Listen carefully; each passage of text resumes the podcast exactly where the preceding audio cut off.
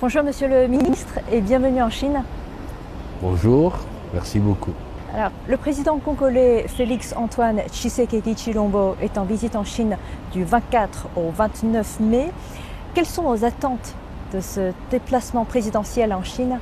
Oui, vous savez que la Chine, euh, depuis euh, que nous avons établi des relations diplomatiques euh, en 72, compte parmi les partenaires traditionnels de la RDC le plus important. Et lorsque le président Félix Antoine Tshisekedi arrive au pouvoir, le président a décidé de relancer, de revitaliser la coopération avec la République populaire de Chine. C'est ainsi qu'il a accédé à l'invitation du président Xi Jinping. Et qu'est-ce qu'on attend? Je l'ai bien dit, c'est la relance, la revitalisation de la coopération avec la Chine. Concrètement, cela signifie qu'il faudra actualiser, euh, pour ne pas dire ajuster, euh, les principes, les objectifs qui ont guidé et qui continuent à guider euh, la coopération, parce que ça fait maintenant 51 ans. C'est l'anniversaire. C'est le moment d'évaluer, de, faire la rétrospective et la prospective. Cela veut dire également qu'il faut un nouveau portefeuille de projets, compte tenu des besoins euh, de la RDC et de l'évolution des contextes à la fois contexte national et international. Et cette fois-ci, durant votre déplacement en Chine, vous avez également rencontré votre homologue, M. Qinggang, qui est au Conseil d'État et ministre chinois des Affaires étrangères. Dans son discours, M. Xin est revenu sur l'importance de la coopération, l'importance de la promotion de l'initiative La ceinture et la route. Et d'ailleurs, j'ajoute ce petit détail, c'est que cette année marque également le dixième anniversaire de l'initiative La ceinture et la route. Comment appréciez-vous cette initiative et qu'est-ce que vous avez à dire à cette occasion?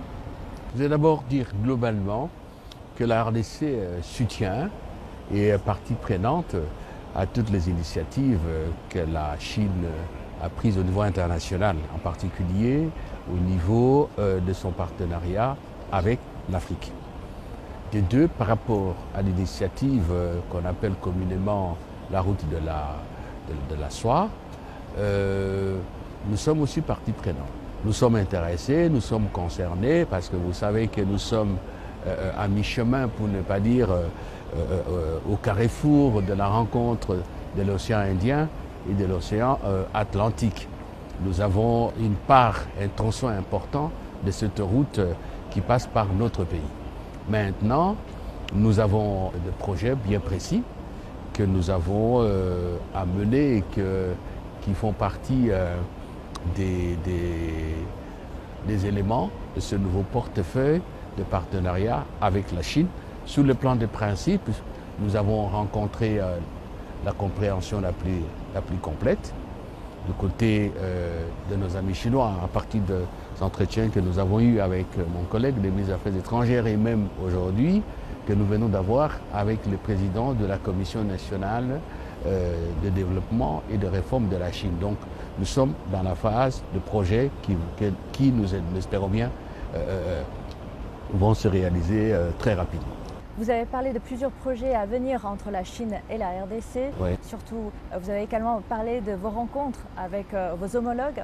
Donc, selon vous, concrètement, quels sont les boosters sur la coopération, une meilleure coopération entre la RDC et la Chine? Pour que le partenariat soit exemplaire, il faudra qu'il soit euh, euh, basé sur d'abord l'intérêt mutuel. Ensuite, euh, le partage, comme on dit actuellement, win-win, gagnant-gagnant. Que la coopération aussi porte sur les centres d'intérêt de chaque partie. Aujourd'hui, par exemple, chez nous, les infrastructures, c'est fondamental. La chaîne des valeurs, de la mise en œuvre l'exploitation de nos ressources naturelles concrètement, euh, des investissements qui partent de l'exploration, de l'exploitation de la production et même euh, euh, qui, englobe aussi la commercialisation, c'est-à-dire donner de la valeur ajoutée à nos richesses naturelles pour qu'elles deviennent des véritables atouts économiques, qu'elles deviennent génératrices des vraies ressources liquides qui nous permettent de créer euh, de l'emploi, de régler le problème de santé, le problème d'éducation et de procurer, bref, le bien-être à la population. Qu'est-ce qu'il nous faut aussi C'est qu'ensemble, nous devons lutter contre des antivaleurs et le président Tshisekedi incite sur ça. Par exemple, la corruption. Pour que la coopération euh, euh, puisse réussir, c'est de nous prémunir contre des interférences extérieures. Et j'aime un terme qui est important dans notre partenariat de coopération, c'est la coopération. Euh, notre coopération n'est pas exclusive, c'est-à-dire ça n'empêche pas l'autre partie de coopérer avec d'autres pays. Qu'est-ce qu'il nous faut encore pour que cette coopération porte, porte, il faut qu'elle se fasse au bénéfice des populations. Ici en Chine, on a un slogan qui véhicule une philosophie politique, tout pour le peuple. Chez nous, le président Tshisekedi et le gouvernement, les institutions politiques, nous travaillons sur la base d'un mot d'ordre. Le peuple d'abord, hérité d'une des figures marquantes de l'histoire récente de notre pays. Je voulais citer Étienne Tshisekedi Wamulumba, des de mémoire, dont on connaît euh, le combat pour la démocratie euh, et le bien-être. Voilà. Donc si nous veillons à tout ça, ça doit marcher. Donc tout à l'heure, vous avez parlé de beaucoup de similitudes dans la philosophie politique, dans la communication entre la RDC et la Chine. Voici ma question. La Chine, c'est le plus grand pays en développement et l'Afrique, c'est là où se trouve le plus de pays en développement. Donc là-dessus, on voit qu'il y a d'autres similitudes justement qui existent entre la Chine et l'Afrique, entre la Chine et la RDC.